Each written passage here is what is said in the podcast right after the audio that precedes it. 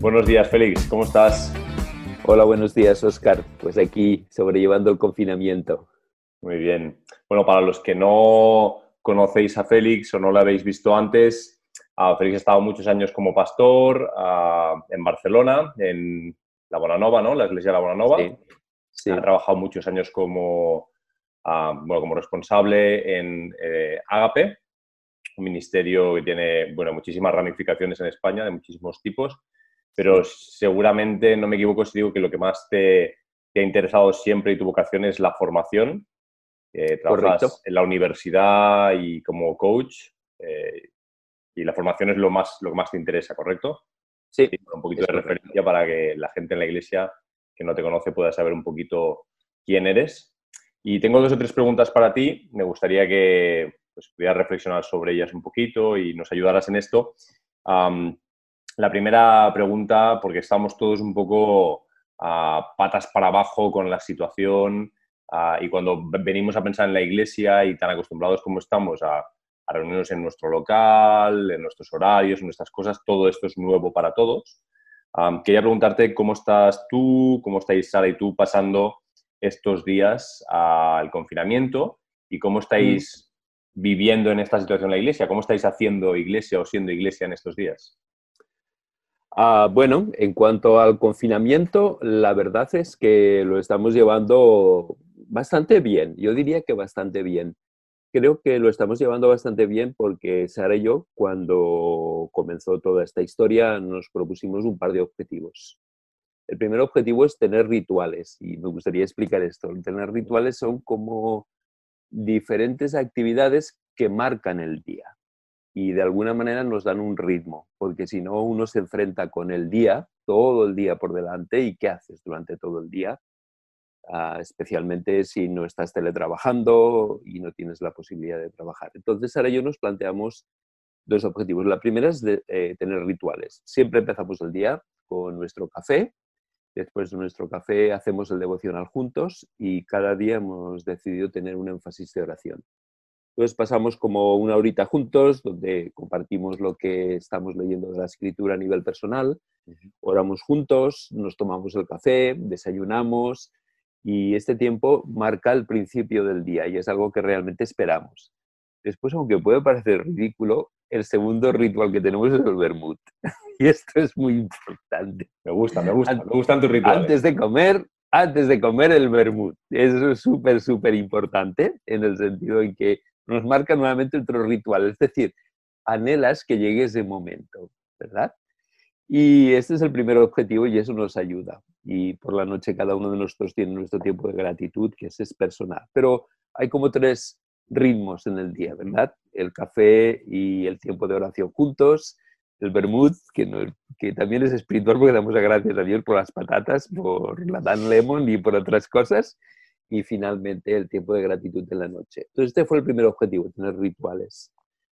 El segundo es que decidimos que este tenía que ser un tiempo para bendecir a otros y no estar centrados en nosotros mismos, única y exclusivamente, ¿verdad? Porque si te centras en ti mismo, entonces empiezas a agotarte mental y físicamente.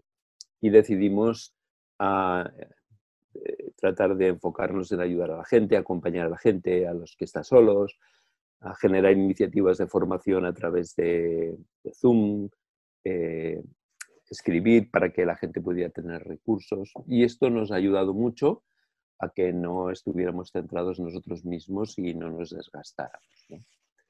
Así que así es, así es un poco como lo estamos haciendo. En cuanto a nivel de iglesia, pues la iglesia continúa ah, lanzando su culto cada domingo, ¿verdad? Es decir, tenemos el tiempo de alabanza juntos, tenemos el tiempo de, del sermón, de compartir la palabra. Y entre semana, cada día un miembro de la iglesia hace un pequeño devocional de dos o tres minutos que se envía a través de WhatsApp y de alguna manera pues, nos permite estar en contacto y sentir que estamos cerca. ¿Estáis teniendo algún tipo de reunión a través de Zoom o podéis ¿O os llamáis mucho por teléfono? Más, más teléfono y WhatsApp porque nuestra congregación es, yo diría, bastante adulta y el uso de las nuevas tecnologías no es una de las cosas que, con la que mejor se defiende. Sí, sí. Bueno, muy bien, gracias por compartir eh, todo esto de tu día a día, tus rituales. Me parece que sea muy interesante para, muchos de nosotros.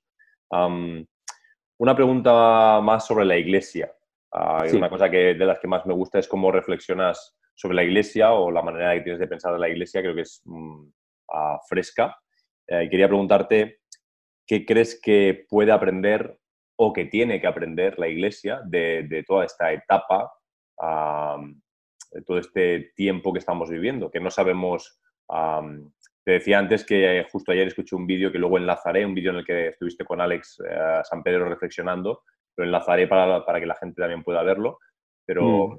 de este tiempo que no sabemos cuánto va a durar, no sabemos ah, si es un tiempo que ha venido para quedarse, un tiempo que ha venido para, para para ser como un paréntesis y luego volver a, donde estábamos. No, sabemos realmente qué crees que podemos aprender o, o, que estamos llamados a aprender en esta etapa.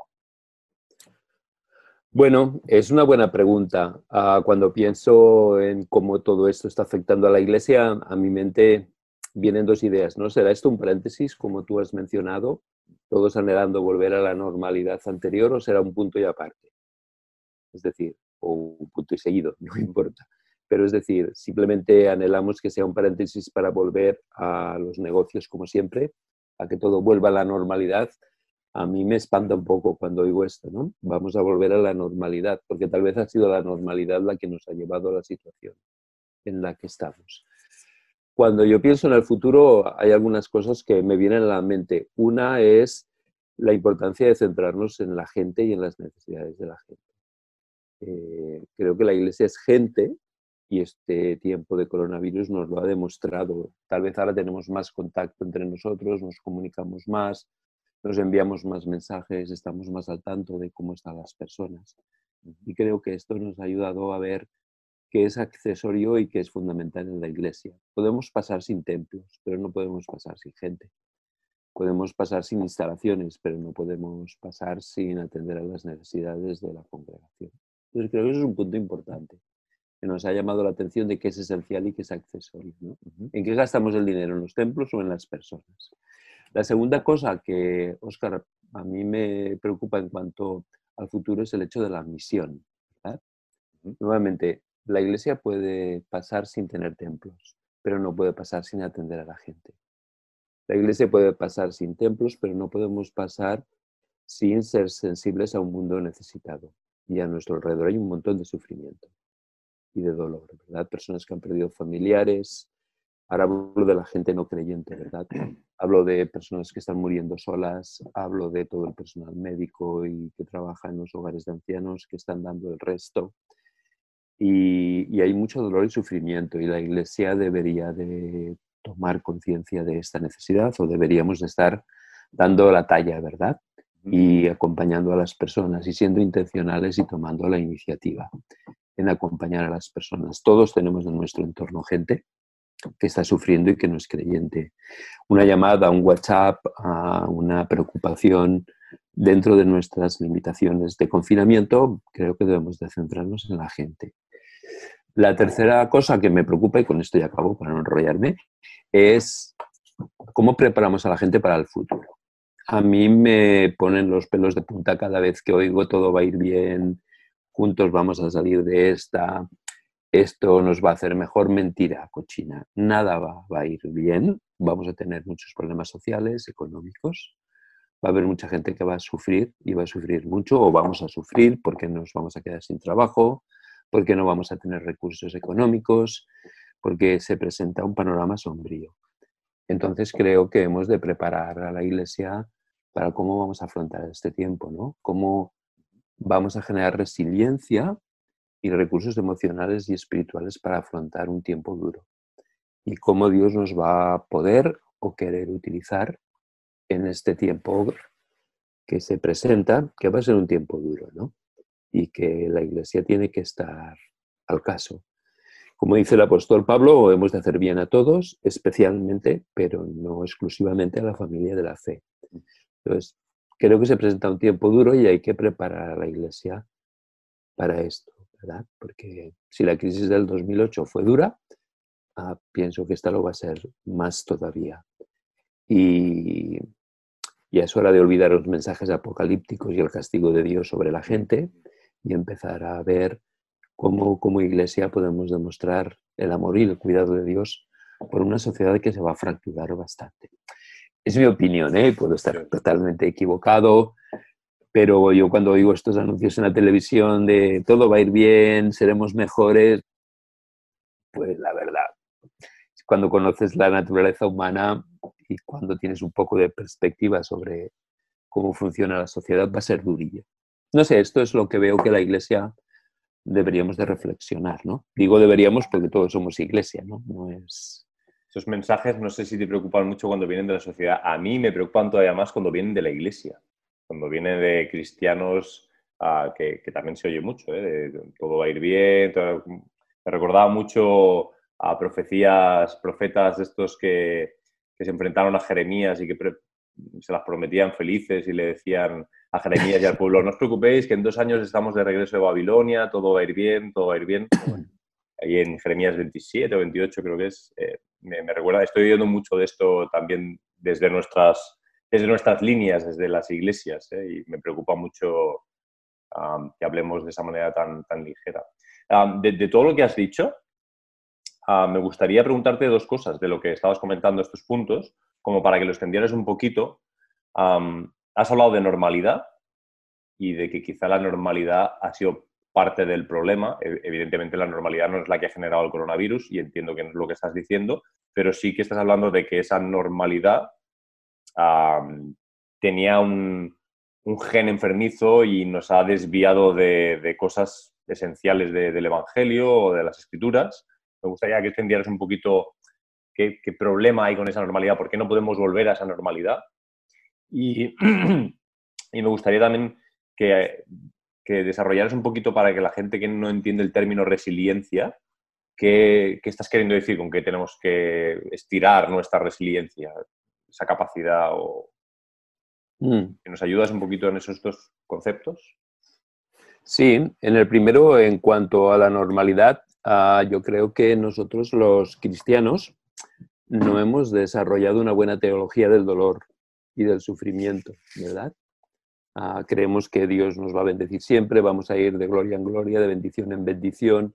De alguna manera tenemos o hemos tenido la perspectiva de que ser cristiano era un seguro de vida y de que todo nos iba a ir bien y de que el dolor, la plaga, no llegará a tu morada y que no te va a pasar absolutamente nada. Y hemos vivido centrados en nosotros mismos creo que hemos vivido también centrados en este modelo perdón, de felicidad que la sociedad nos daba, ¿no? de que consumamos, um, centrémonos en nosotros mismos, busquemos vivir vidas cada vez de mayor calidad y nos hemos olvidado que el dolor y el sufrimiento forma parte de la vida del creyente.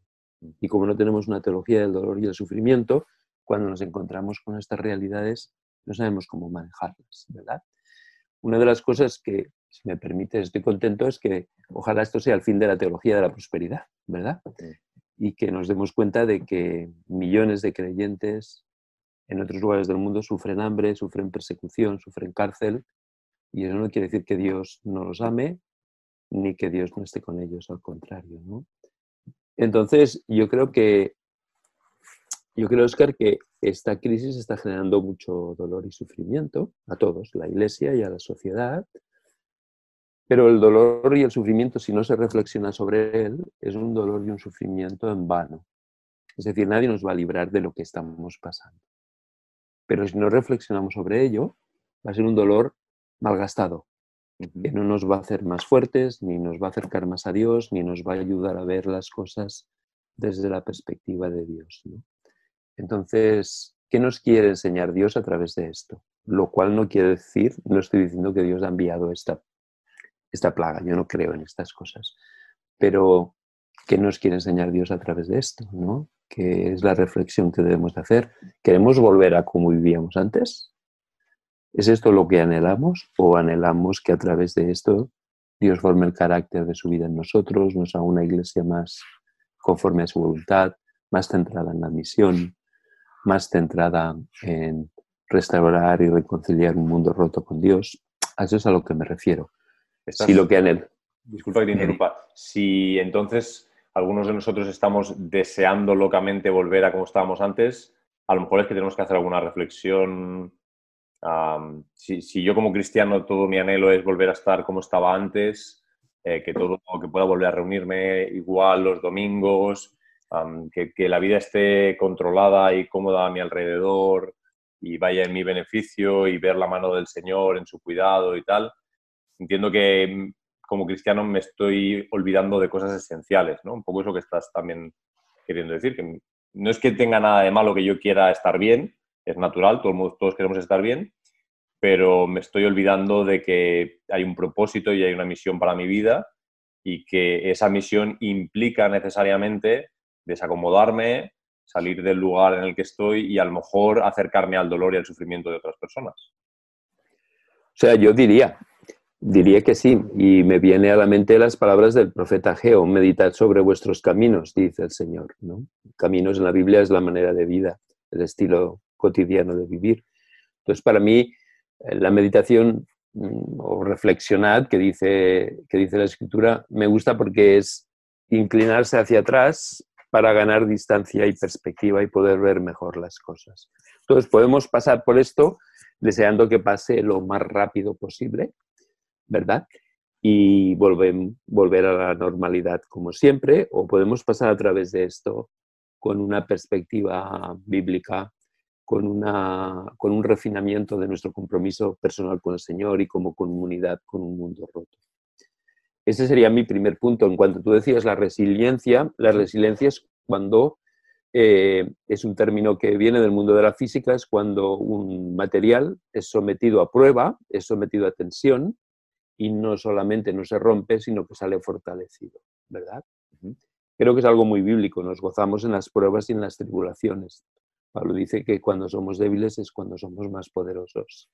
Entonces yo creo que es la resiliencia, es esta, esta yo diría como estás eh, cuando cargas las pilas emocional y espiritualmente para poder afrontar la realidad.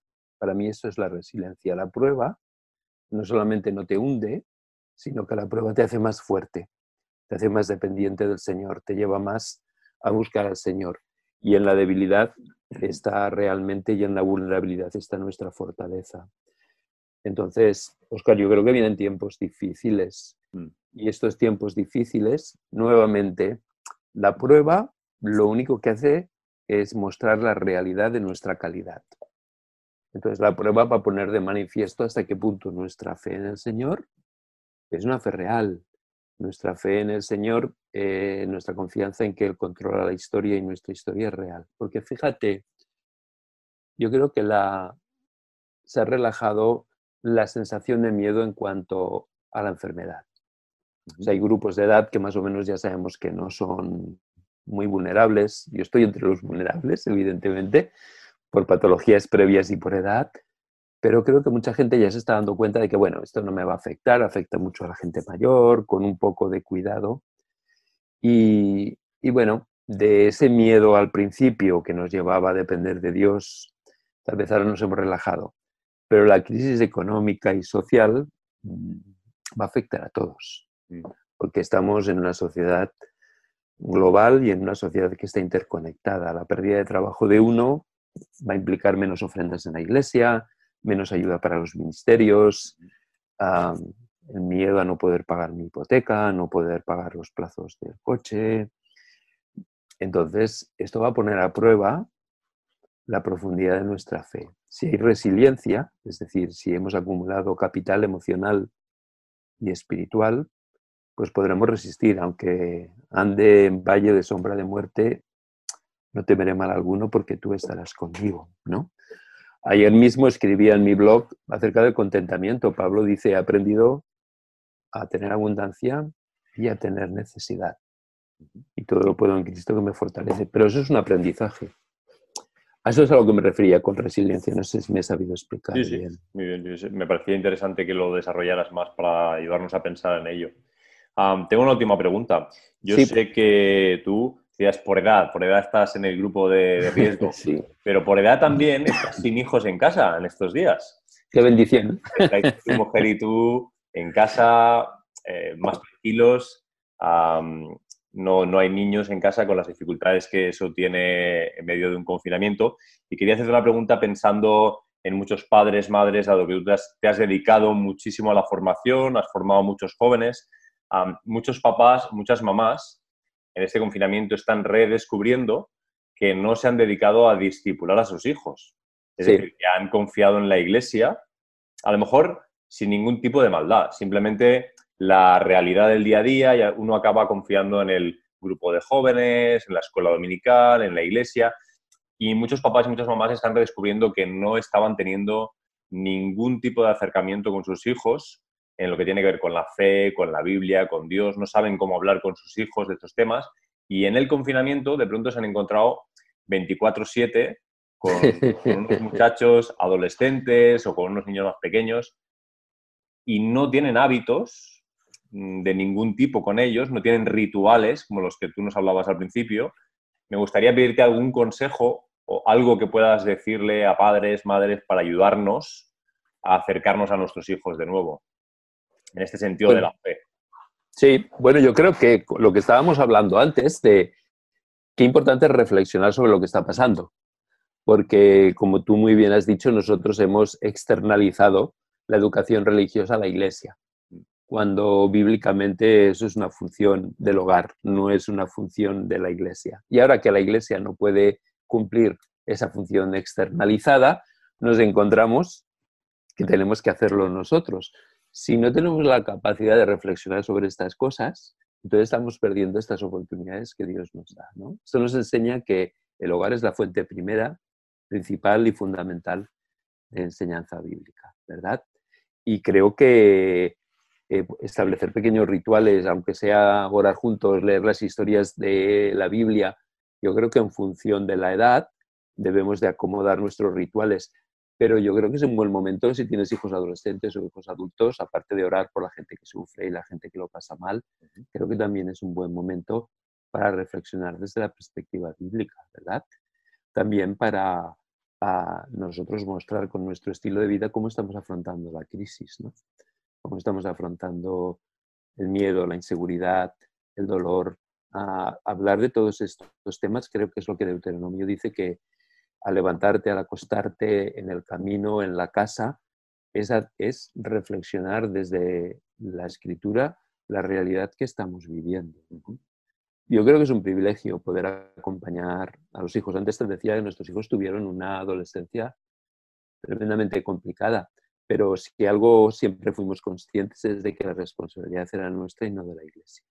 Y todas esas semillas que aparentemente parece que quedan perdidas, que no tienen ninguna influencia y ningún impacto, eh, hacen su impacto en la mente de nuestros hijos. ¿no?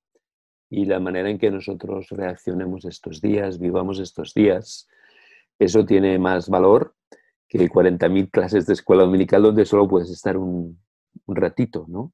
a la escuela de la vida. y creo que, Oscar, que esto es, es una buena motivación para nosotros como padres. A veces, y hablo desde mi experiencia, que no tiene más valor que ese, a veces ahora yo tuvimos que cuidar nuestro estilo de vida, ya no tanto por nosotros, sino porque nos observaban, ¿verdad? Y ahora hay ojos que te observan 24/7, como tú has dicho. Entonces eso también es una buena motivación la presión del entorno no siempre es negativa. La presión del entorno de esos pequeños ojos o más grandes que te miran constantemente es una buena motivación para cuidar mi relación personal con Dios, mi relación con mi esposa, la manera en que hacemos comentarios, a las oportunidades que podemos aprovechar. Pero claro, todo eso hay que ser intencional. Y a veces la intencionalidad nos cuesta y conforme nos vamos desgastando física y mentalmente, nos cuesta tal vez más. Por eso no es de extrañar, Oscar, que haya gente que quiera que volver a la normalidad y enviar a los hijos a la escuela dominical. Estaba pensando con lo que has dicho. muy interesante que en un padre y un hijo, dos generaciones ah, socialmente alejadas, muchas veces con diferencias en 25 o 30 años, a veces insalvables en cuanto a cómo interpretar el mundo, ah, se pueden unir en la misión de Jesús, ¿no? Se pueden unir siendo dos generaciones diferentes en cómo, como papá, hijo, cómo podemos juntos ayudar al otro, cómo podemos hacer la misión y ahí eso, puede ser un punto de unión muy importante entre las generaciones. Sí, sí, estoy completamente de acuerdo. Sensibilizar a nuestros hijos sobre la realidad de un mundo que sufre, ¿no? A valorar cuantos, cuanto más pequeños son, más fácil es el, el, interpretar el mundo para ellos. Cuanto más mayores son, tenemos que compartir visiones complementarias. La nuestra no es la única. Pero cuando son pequeños, ostras, reconocer el valor de la gente que cuida a otros, ¿no? ver que ahí en cada cama de hospital, en cada hogar de ancianos, ahí está Jesús, sufriendo con el que sufre, ¿no? Jesús tiene interés, que tiene preocupación, que podemos orar por los enfermeros, por los médicos, por los cuidadores, ¿no? Que podemos orar por la gente que está muriendo sola. Creo que son oportunidades, que son oportunidades muy buenas, ¿no? A explicar el dolor y el sufrimiento a través de la muerte de Jesús, ¿no? Jesús entiende el sufrimiento, él murió, él se sintió abandonado por su padre, es como los que están muriendo solos. Eh, no sé, hay tanta riqueza en la escritura, pero claro, primero tenemos que vivirlo nosotros para poderlo compartir. Mm. Bueno, Félix, pues bueno, muchísimas gracias por este ratito. No, al contrario. saluda a Sara y que tenga muy buenos rituales hoy. Ay, sí, ahora me voy a tomar mi segundo café del día con Sara y continuaremos. Que también puedas tener un buen tiempo de Semana Santa, que podáis ser de bendición para vuestra iglesia y para vuestra ciudad. Muchas gracias, Cuídate mucho. Chao, chao.